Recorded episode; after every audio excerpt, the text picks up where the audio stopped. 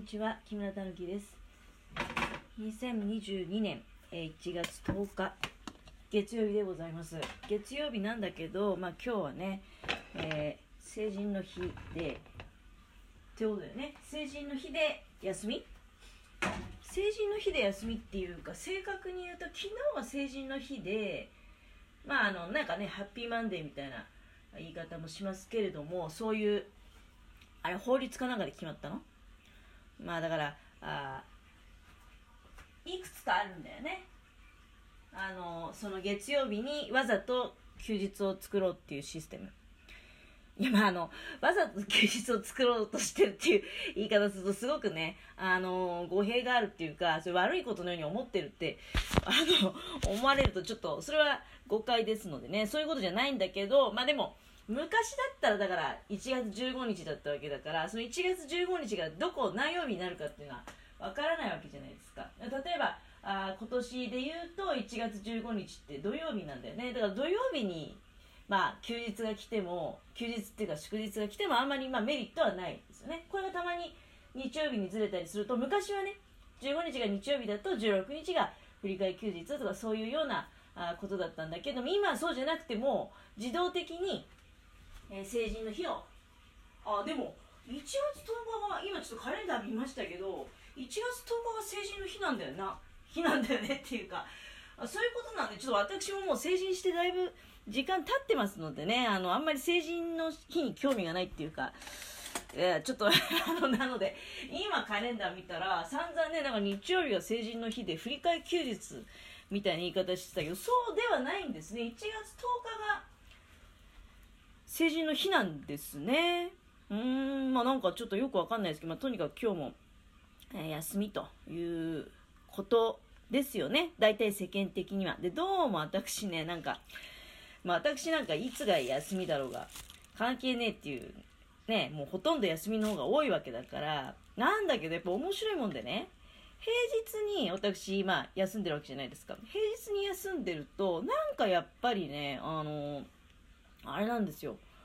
人様は働いているわけだから、自分もなんかちゃんと動かなきゃみたいに思えるんだよね。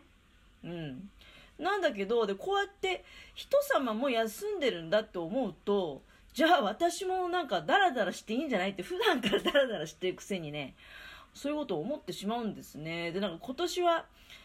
なんか最初にね、最初にっていうか、この間もそんな話してるような気がするんだけど、要するに元旦に随分こう、のんきにね、のほほんと過ごしてしまったもんだから、去年は、あの、旗折りしてたんですよ。で、なんかね、配信、去年の配信ちょっと時々振り返って聞くと、今の、今頃の時期のね、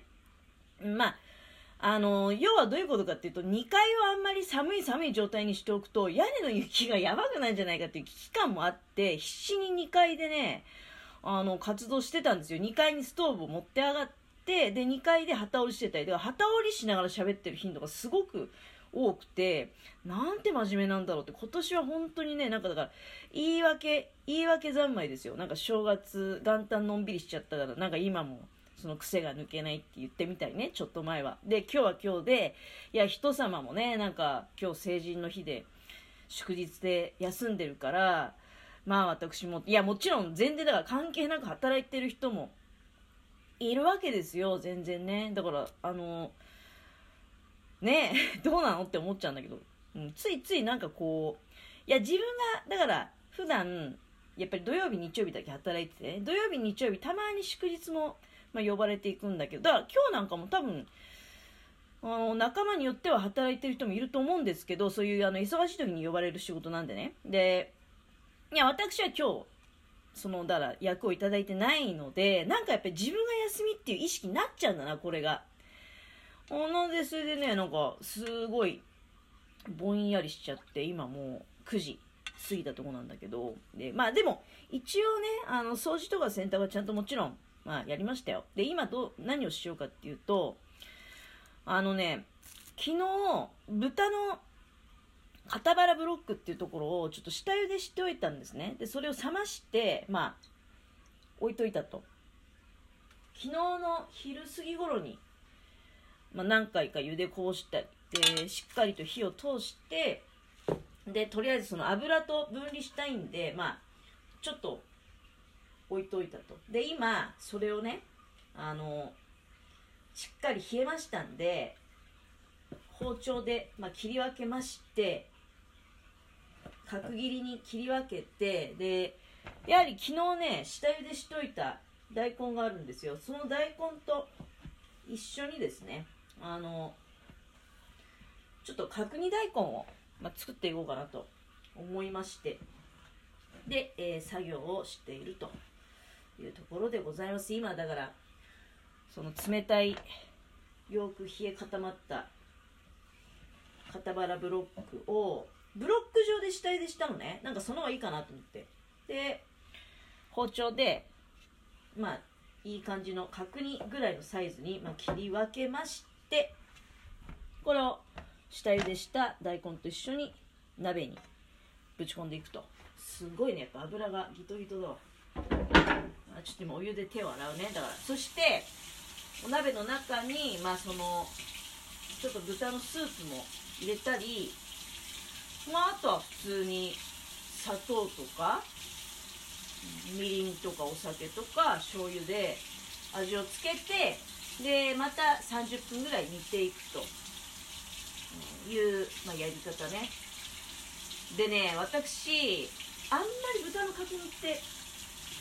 作んないんだよね実は。あのいやそれでどうしてかっていうと作ってもなんかあんまり美味しくできないっていうかね自分の中で。でまあ昨日思い立って、まあ、どういうことかなって。やっぱり美味しい角煮食べたいじゃないですか。で自分なりに昨日まあそのちょうどいいねあの材料が手に入ったっていうのもあるんだけど考えたんですね。でいやねなんか思ったんだけどどうもそのやっぱりほら時短で調理したいって思って圧力鍋使いがちじゃないですか。だけどねちょっとねあのつい最近気づいたっていうか圧力鍋頼みっていうのは実はあんまりいいことじゃないんじゃないかなっていう気があしてきたんですよね。それで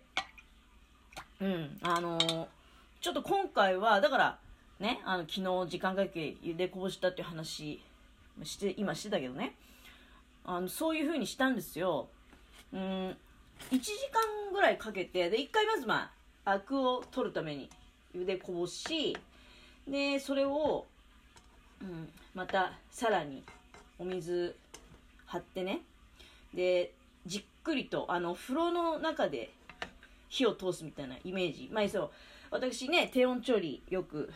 やりますけども。低温調理器を使ってやるっていうのともまたちょっと違うのかなと思って、まあ、とにかくゆっくり鍋でね下茹でを行ったんですよ。でそれをあの一回肉質を落ち着かせようと思ってねもう完全に冷やして一晩置いて完全に冷やしてで今ねあの中華鍋みたいなあの形をしたそういうフライパンがあるんですよ。だいたい最近煮物作る時これ使うことが多いね。これもなんかうんあの自分なりにやっぱり理由が多分あると思うんだけど今ちょっと豚のスープを少しね入れてで火にかけ始めると。いやねなんか何でも圧力鍋使えばいいってもんじゃない。まあもちろん圧力鍋使わないと柔らかくならない食材っていうのはありますよ。例えばうちで言うと豚の軟骨ね豚軟骨の煮込みとか作るときはうん。あとは筋肉ね。牛すじ肉。ああいうのはまあいやあれだって本当はもう長時間時間かければそれはもちろん圧力鍋使わなくても美味しく煮えますけどそれでもさすがにやっぱり何時間もってわけにいかないんでね。だから牛すじとか豚軟骨はまあ圧力鍋使うけどこれからもね。だけどあんまりねなんか豚の角煮だったりとかその品物によってはね、うん、圧力鍋使うとなんか私あの肉がほろほろ柔らかすぎるっていうのもちょっとねなんかやっぱり違うんですよ。最近やっぱりこれ年取って逆にその焼肉とかをあんまり食べなくなった分ブロック肉に走ってるんですけどブロック肉を美味しくいただくのってもう圧力鍋一辺倒じゃねやっぱりダメなんですよ。で低温調理してみたりとかであとまあ今回みたいにちゃんとあの下下茹でをねしっかり行ってえっていうところがあるんだけれどもそうすると肉質のなんか単純にもうホロホロして柔らかいみたいなもう総崩れみたいなそういう美味しさじゃなくてあの肉はしっかりとしっかりと肉質を感じながらっていうね。うん。こう分かってもらえるかな。多分ねあのレストランなんかでプロの人が圧力鍋多用するってあんまり聞いたことないはずなんですよ。多分ね。私なんかの感覚だと。あれってそういうことなんじゃないかな。ってだからその火を調節自分でしながらあのしっかり時間をかけて煮るからうまいんじゃないっていう気がしてで私はだから今回の豚のこの角煮大根ね。なんかはまあなので大根もしっかり下茹でしてで豚ももうしっかりねもう茹でこぼしそして、えー、下茹でをしっかりと済ませて下茹での段階でそこそこ柔らかくしたっていう状態で、えー、そしてあのこれからまあ味付け調理に入っていくとこの時ももちろん時間かかるけどね。あこんな話してたら11分半回るところでございますね。まあ美味しくできるといいなっていうふうに思っております。まあ一回ここで時間がね来たから来るから閉めてでこの後本当は喋りたかったことあるんだけどこの角煮のことを語っているうちに時間が来てしまった。